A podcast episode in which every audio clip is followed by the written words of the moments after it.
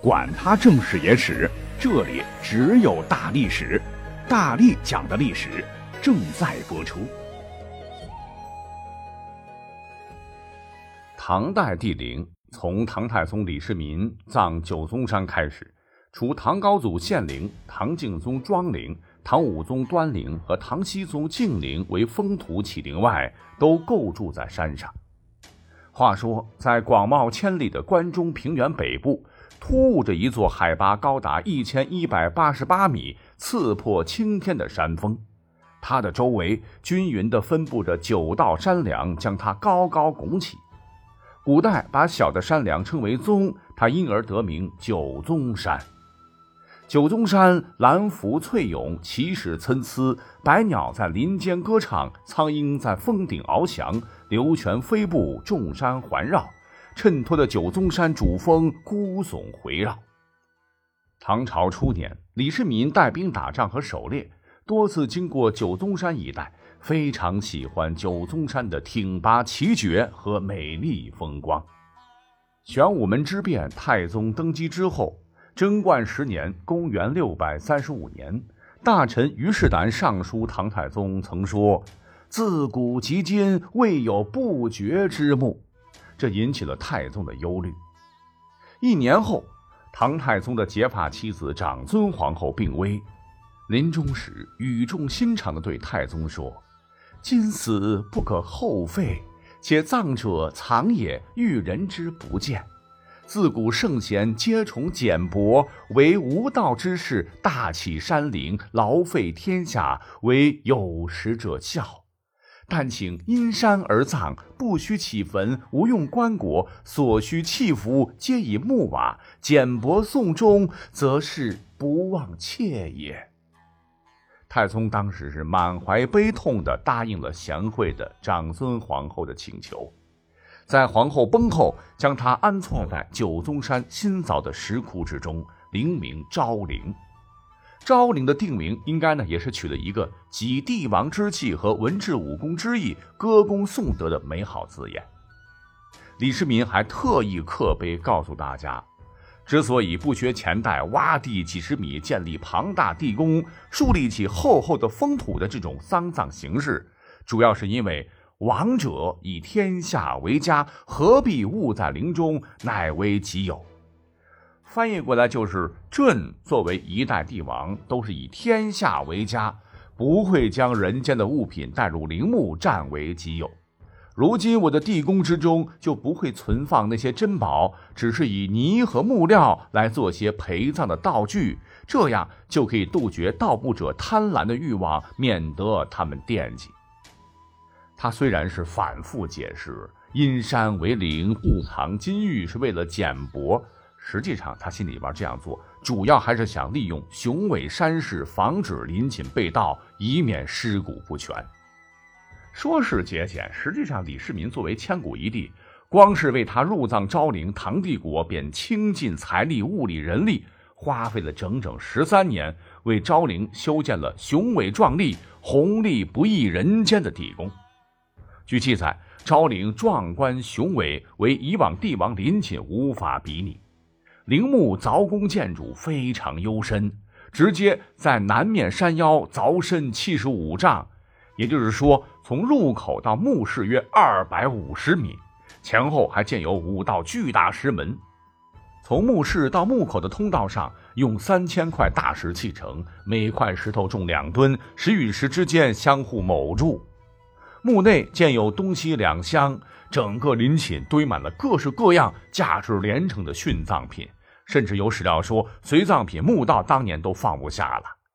除了数不尽的金银珠宝。书法爱好者李世民甚至还将很多前代著名书法家，如三国、钟繇、晋朝的王羲之等举世无双的墨宝，也都深埋其中。尤其是王羲之的《兰亭集序》，全文出现了二十一个之字，然而字重体不重，每一个之字都形态不一，各有千秋。又因为《兰亭集序》是当时曲水流觞的产物，醉酒后所写。文中会有涂改和错别字儿，甚至有的字儿呢忘了写另外一半。可是就算是涂改，也依然被改得尽善尽美，真乃一绝也。最厉害的还是王羲之潇洒的字啊，写得如行云流水一般，其章法不拘一格，字形千姿百态，各有独特面貌。整部作品给人一种恢宏大气的感觉。如此一部书法作品，绝对是旷世的无价之宝，无愧于天下第一书的美誉。这也惹得李世民对王羲之的这部《兰亭集序》是极为神往。当年为了能得到书圣的《兰亭集序》。其手段不得不说是过于下三滥。当时李世民听闻《兰亭集序》的真本落到了辩才和尚手里后，是心痒难耐，便派了一个人前去钓鱼市索要，让这个人呢先装扮书生模样，带着王羲之的几件作品找上门给辩才和尚欣赏。辩才和尚深不以为然，便真的拿出了王羲之的《兰亭集序》的真迹，对方马上一翻脸。直接拿出了李世民的诏书，夺走了真迹，这简直强盗还有王法吗？李世民对《兰亭集序》的真迹爱不释手，一有空便认认真真的观摩把玩。临他重病咽气前，还再三嘱托太子一定要将《兰亭集序》陪葬。从此，历史上赫赫有名的《兰亭集序》真迹便消匿于世。那除了多的无法估算的这些殉葬品，据测算。仅昭陵陵园的占地面积就达两万公顷，周长达六十多公里。目前发现的陪葬墓就高达一百九十四座，墓主人如程咬金、尉迟敬德、秦琼、魏征等等，都是唐太宗一朝的皇室贵胄、公卿将相。陪葬人数远远超过了两百人，或有三百多人。陪葬墓数之多，乃历代帝王陵寝之冠。但是后来谁曾想到，李世民误食番僧神药，年仅五十三岁便暴疾不救而亡。他万万没想到，昭陵在他死后不仅被盗，还至少有三次大规模盗墓。不仅举帝国之力搜集而来的陪葬宝物被洗劫一空，就连李世民本人的遗体也惨遭破坏。十载，历史上第一次盗掘昭陵的，乃是唐末的寅初。待到秋来九月八，我花开后百花杀的大魔头黄巢，他率军攻破长安后，为了给四十万军队给养，他学起了当年军阀曹操的招，到处盗掘汉唐帝陵。你像李世民的女人和他儿子李治的合葬墓乾陵，也是差一点惨遭毒手。黄巢当即是调出了四十万的军队，跑到乾陵所在的梁山西侧开始挖掘。不久，半座梁山都铲平了，留下了至今还能看得到的四十多米深的黄巢沟。只是可惜，黄巢运气背啊，乾陵死活都找不到入口。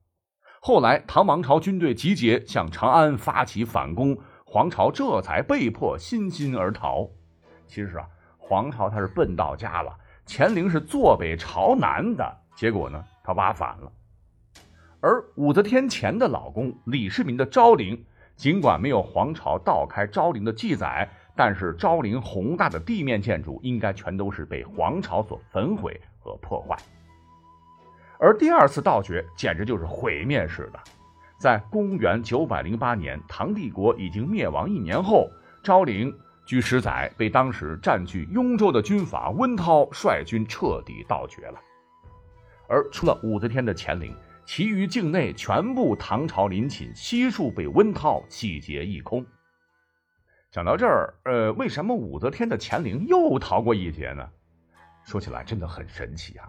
就在温韬准备公开挖掘武则天的乾陵时，忽然是风雨大作，狂风四起，工程被迫停止，只得改期。天气好了，那就继续挖吧。可奇怪的是。后来每到准备挖掘乾陵时，都会出现风雨交加的天气，人马一撤，天气啊立马转晴。于是乎，就有下属提醒他：“哎呀，这可能是鬼神相护，万万挖不得。”温涛这才放过了乾陵。但是昭陵可就没有那么好命了。要知道，你陵墓修得如何固若金汤，只要被找到进入墓室的墓道，那就悬了。温涛别看大字不是一个，没有皇朝有文化。但人家有脑子呀，他先不耗费精力开挖，而是先命令士兵对九宗山进行了详细的地质勘察。由于山势险峻，用尽了各种办法，墓道口还是找不到。就在温涛快要绝望的时候，哎，老天爷给脸，竟然是拼命的下起了大暴雨，哐哐哐哐，电闪雷鸣啊！这连续的强降雨的冲刷，让一处山体塌陷了。温涛敏锐的觉得，嗯，有戏，便立刻来到现场一看，塌陷的地方呢是个大洞，很明显，这个洞呢有刀斧开凿过的痕迹。哎呀，真是功夫不负有心人呐！温涛大喜过望，他断定搞不好这就是墓道，于是不等雨停，立刻命令士兵向下挖掘。这一挖，果然挖到了李世民长眠之所。昭陵被打开之后，温涛异常兴奋，还亲自下到昭陵地宫，当面指挥将昭陵之全部珍宝悉数盗出。车拉马驮，动用了几千名士兵，花了一个多月才基本搬完。而且坊间一直传闻说，温涛呢曾经把太宗最喜欢的，包括刚才讲到的《兰亭序》等在内的珍贵的书画盗出。可他呢是行伍出身，大老粗一个，看上的呢只是装裱于书画外的华丽绸缎。为了得到他们，温涛竟然直接将无价之宝的书画作品全部撕毁。那么，包括《兰亭集序》的这样的旷古神作有没有被毁呢？还是被盗出中王笔记且遂传人间？哎，至今呢仍是千古之谜。那么，作为千古一帝的李世民，在历史上到底长啥样？哈，准确的说，没有明确的记载啊。流传的图画当中，也只能是窥见一斑。但关于李世民死后的模样，史书倒是有这么一段珍贵的记载。就是温涛这次丧心病狂的盗掘。据温涛的外甥郑玄素后来回忆，他当时是跟着温涛一起进的昭陵，走到盛放巨大棺椁的墓室，直接看到了被劈了棺材的李世民尸体已经完全腐烂，身上值钱的应该都被扒干净了，是头发散乱，干瘪的头颅用一玉架支撑着，情形那真是惨不忍睹。可就这儿。温涛并没打算放过李世民，李世民的遗骨也被他特别处理了。在后来的宋代的史料笔记、嘉佑杂志当中，有这么一则珍贵的记载，说当年赵韩王克长安，购唐太宗骨，葬昭陵下，一豪庆出脑骨，比求得甚坚。这个赵韩王啊，就是北宋半部《论语》治天下的开国功臣赵普。成名前曾到长安来玩吧，机缘巧合之下，他偶然间接触到了李世民的遗骨，便花大价钱买来附葬于昭陵之下。很明显，遗骨应该买的时候不是一整副，而是七零八落散落民间。其中最难买到的，应该就是李世民的脑骨，也就是颅骨，被当地一个土豪收藏了，直接做了玩物，是当摆件还是当成绩，还是当手里把玩的物件，不知道。